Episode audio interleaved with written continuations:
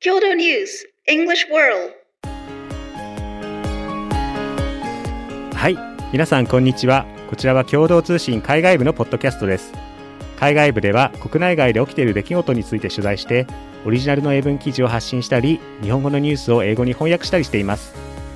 海外部のいろんな国から集まる仲間たちと英語と日本語を交えて楽しくディスカッションしていけたらと思っています、えー私は山口と申します、えー昨年まで日本語の記者をしていて海外部に移動してきましたよろしくお願いいたします Hello, everyone. My name is Toma. I've been at Kyoto for four to five years now. Um, I am a massive bookworm, and one of the best books I read in 2023 was The Adventures of Amina al Sarafi by Shannon Chakraborty. よろしくお願いします。はい、ありがとうございます。なんと今日はマニラ支局からスペシャルゲストとして、えーマリカーさんにあのお越しいただいております。えー今回は、えーマリカーさんをゲストとして英語をあの中心におしゃべりをしていけたらと思っています。よろしくお願いします。Thank you for joining us, Marika san. Thank you so much for having me. Um, kamusta kayong lahat? That's the Tagalog for Konnichiwa minasan. yeah, it's nice to be here with you today. Thank, you. you. for joining us. Thank you as Yeah, well. Yeah. Yeah. Could you introduce yourself to our listeners? Oh, sure. Um, as as you've mentioned, I came from. I'm from Manila. I'm working for Kyodo News, um, the English um, desk of the Kyodo News. Uh, we're reporting from uh, Manila, the Philippines, and we're actually here since um, Friday um, to cover primarily the the ASEAN Japan Commemorative Summit, which actually just was just concluded today. So um, yeah, it's my it's, it's my third time uh, to be in Japan. Wow. wow. It's always um, a pleasure. It's, it's always a um, lovely trip to visit your country. Yeah. Wow. Uh, could you explain a little bit about the Manila Bureau, like how many people are there, and then, like what kind of work you do, like what kind of topics do you cover? Right, right. So um, our bureau chief, of course, is uh, Nihonjin. he is Mr. Ken Sasaki. Um, and there are two Filipino reporters who are, one of them is me. Um, we're both um, uh, working on the English stories. So it's usually Mr. Sasaki writes in for the Japanese um, readers, and we do the, the English. Um, English version of the stories. We also have um, two more Filipino staff, so working with us at admin, again, ad- admin staff.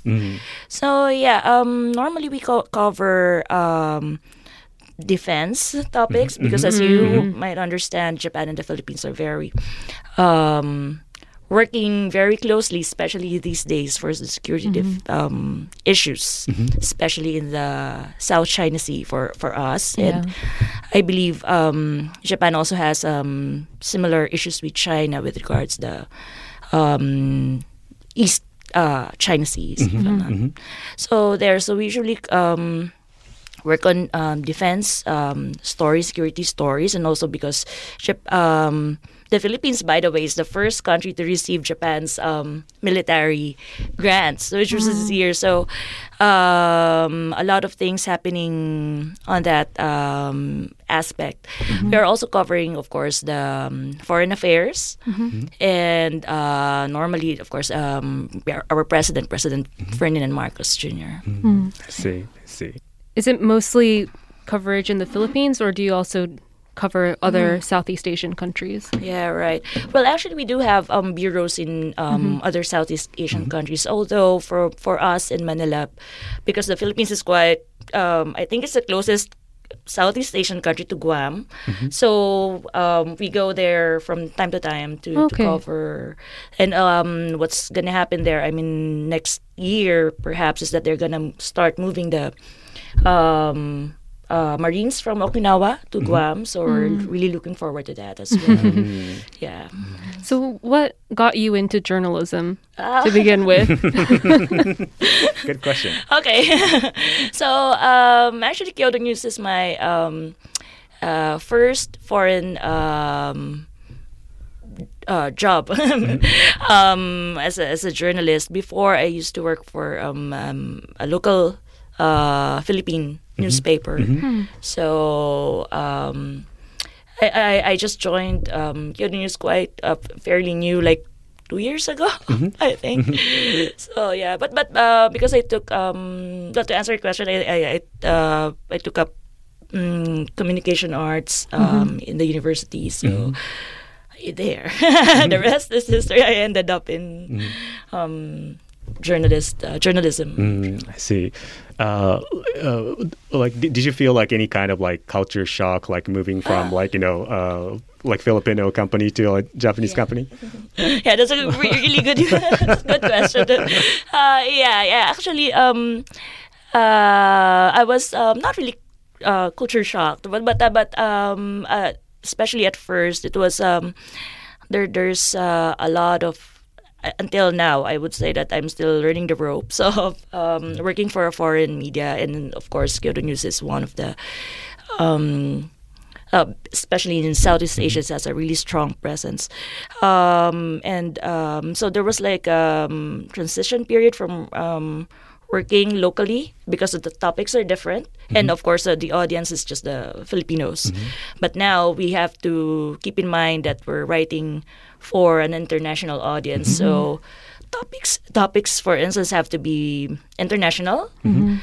And also the way we write it we have to uh, make sure that the audiences from different mm-hmm. countries understand mm. especially the terms the words so yeah And so you have to part. yeah, you have to add like background info to maybe something that you Right, would you would find exactly. basic i- basic information. Yeah. right exactly I see. I see. Uh, I'm just curious. So, uh, in, in Japanese, re- like a reporting culture, like um, there's uh, this thing called like morning attacks and like night attacks, which is like, uh, s- for example, like you're you're trying to like have an interview with uh, a person, key person, like on a specific topic. So like you kind of like identify like where they live and then try to like get a direct interview with with them at, at their doorstep.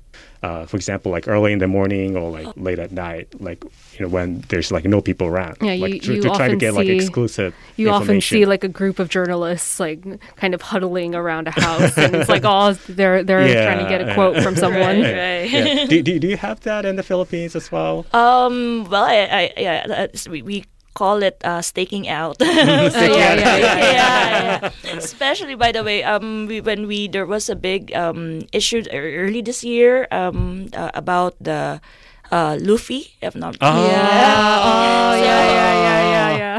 so there, aside from us from Kyodo News, uh, in in the Manila bureau, a lot of Japanese reporters um came to the Philippines. Oh, yeah, yeah, yeah. and we were um me personally i was um amazed how um persistent japanese reporters are because um they would uh I, I i i guess they slept overnight um waiting outside the prison Mm-hmm. because th- everyone was waiting where Luffy and the, the other detainees will be flown out mm-hmm. to of the mm-hmm. country. So, yeah, they were like, yeah. it's, they're all trying to get a f- footage of him right yeah, yeah, right. Oh, and wow, then, dedication.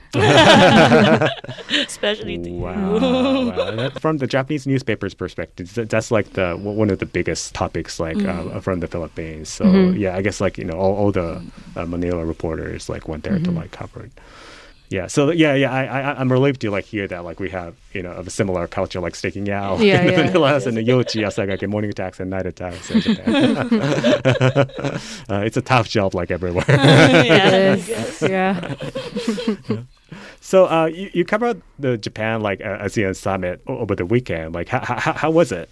Oh, um, well, to, to, um, actually, we were um, our bureau chief, Mr. Sasaki, um, was there the whole time, but I'm uh, working remotely from the headquarters. So um, it's I, I would um, I- remember early this year our president uh, Marcos President Marcos also came to Japan for a state visit um, uh, with a to the prime minister. So comparing that one from this uh, weekend's um, activity, it's it's quite um, different because of course there are um, there uh, we're, we are with the other Southeast Asian coun- countries, but um, I guess the um, one of the things for the Philippines um, that uh, we got out of this uh, summit um, was first um, uh, the, the the Japanese government um, highlight highlighted its intention to to to sign the reciprocal um, access agreement. So it's like um it's like um, um an agreement between Manila and Tokyo, uh, wherein both our um, armed forces can train in each other's country. So that's one of the highlights there, and of course. Um, uh, I think um, the Philippine government was uh, is happy to bring home a lot of um, Japanese investment uh, pledges. Because um, in the Philippines, um, well, uh, our cultures have been, I guess, quite um, intertwined for the longest time. So there are a lot of Japanese um, companies there, a lot of uh, Japanese products. So um, I think that's uh, that's what where the Philippines is looking f- forward to having. How, how is uh, like this like whole thing like perceived uh, in, in the Philippines? Like the, the the issue, like I mean, like rising tension between like China and Japan, and uh, the you know uh, like maritime like threat like from China. If, Yeah. if, you, if you ask like ordinary people there, Yeah, yeah. Um, actually, it's it's um, well, uh, be- before when, during um the former president Duterte's time, um, it was um, well because President Duterte was like thought to be somehow close to China. So when when President Marcos um, came in, um, there was a big, um, very, very noticeable change with regard how the Philippines tackles the the maritime issue. With- So so it's very um, it became I guess very uh, clear starting this year that um, our government would let journalists uh, embed to, to, to the well, we call it West Philippine Sea. so reporters would embed um, on their ships, so so we could get firsthand and um, uh, information of what's really going on, and so so it it, be, it the issue becomes more publicized, and people are starting to talk about it, and uh, also because um, governments like Japan, the U.S. are are now uh, very vo- vocal about their support. So yeah, I think uh, uh, Filipinos um, generally are also um, surprised about how the, the shift from the Philippines being a a, um, a friend of China to now somehow leaning to the other side, something like that. see. Yeah. Interesting. Interesting. Um, I like to talk about like something like lighter, like uh, but now, like, Mm. Yeah, oh, that's that's, that's a very yeah, uh, very like insightful information, and then uh, like, like- now we're, like we're running out of time, so like I'm Sure, gonna like top it up, top it off with like something like Speaking of what people think of China, what do Mm. you know? Like, what do people think of Japan? Like, is it like anime big and you know, like music, food? Yeah, um, especially uh, uh, um, after the pandemic, I see a lot of my friends uh, go, coming here to Oh, Tokyo. nice. Yeah, Yay. especially this time because uh, Filipinos love the because it's really hot in Manila. so um, yeah, a lot of um, Filipino tourists are. I'm sure one of you might um, have um, come across a Filipino, Philippine gene, because uh, a lot of Filipinos are visiting Japan. We love Japan um, for its anime. Actually, they're showing one on Netflix right now, and Filipinos are big on Netflix. So Ah, yeah, what, and what, which one is this? um. It's hard to say. Okay. Oh you oh it's uh, it's that's uh, Yeah. uh, it's one of my favorite mangas. Yeah. It's a Okay. I, I, I, classic. I grew up reading reading it. I grew up watching it uh, on TV in the dubbed in Tagalog. oh wow. and the title was like Ghost Fighter. I, I don't know. Uh, Yu Yu Hakusho this is uh, like, Yeah, yeah, uh, yeah. Philippine Ah, like it's so Wow. I didn't know like it's so Yeah. popular in the Philippines. Oh, that's cool. That's cool. Amazing. For someone who's visiting um, the Philippines or Manila, what would you recommend, like food wise, or Wow. or like sightseeing, or Well, um, uh, if if if you're staying in in the metro, like in Manila, um, there's this uh old Manila city. Um, so so there are still um Spanish structures uh, preserved there. and it's also his kind of historic for um for Japan and the Philippines because of the war. But then, um, of course, Makati City is the business district, so it's more like Tokyo. this part of Tokyo. But but but for someone, I guess, who's uh, more into um, hiking, for instance, there are a lot of um, nice um, trails in the Philippines. Some of them you don't have to take um, the plane. I mean, you don't. It's not because some are the Philippines is made made up of several islands. So, uh, but there are very uh, uh, some sites are close to Metro Manila, so you can just um, travel on on a car or bus, or, and then. Um, yeah, um, but one thing, because uh, I, I have to warn the, the, the listeners that traffic is really bad. it's very totally different here in Tokyo, wh- where you can, you know, trains are very efficient, but in Manila, oh, especially this season, it's the Christmas season, so Oh. Ah, I Yeah. see, Yeah. see. Uh, yeah. It's it's kind of like New Year's season in, Yeah, in Japan. I've It's, heard. it's g- Uh. very crowded. Yeah. Or like I was I was at Omotesando the other day and it was just I could not move. it was one of the most crowded I've seen in recent years, I feel. Yeah. I, I never get closer to the center of Tokyo like during the holiday season. That's my, that's my rule. Smart. Smart move. Right. Uh, well, thank you for joining us, Thank you. Marika-san. so much. Maraming salamat. Arigatou ありがとう gozaimasu. ございます。はい、えっ、と今回は、えーマニラ支局から、えーマリカーさんをお迎えして、えー収録させていただきました。えーどうもありがとうございます。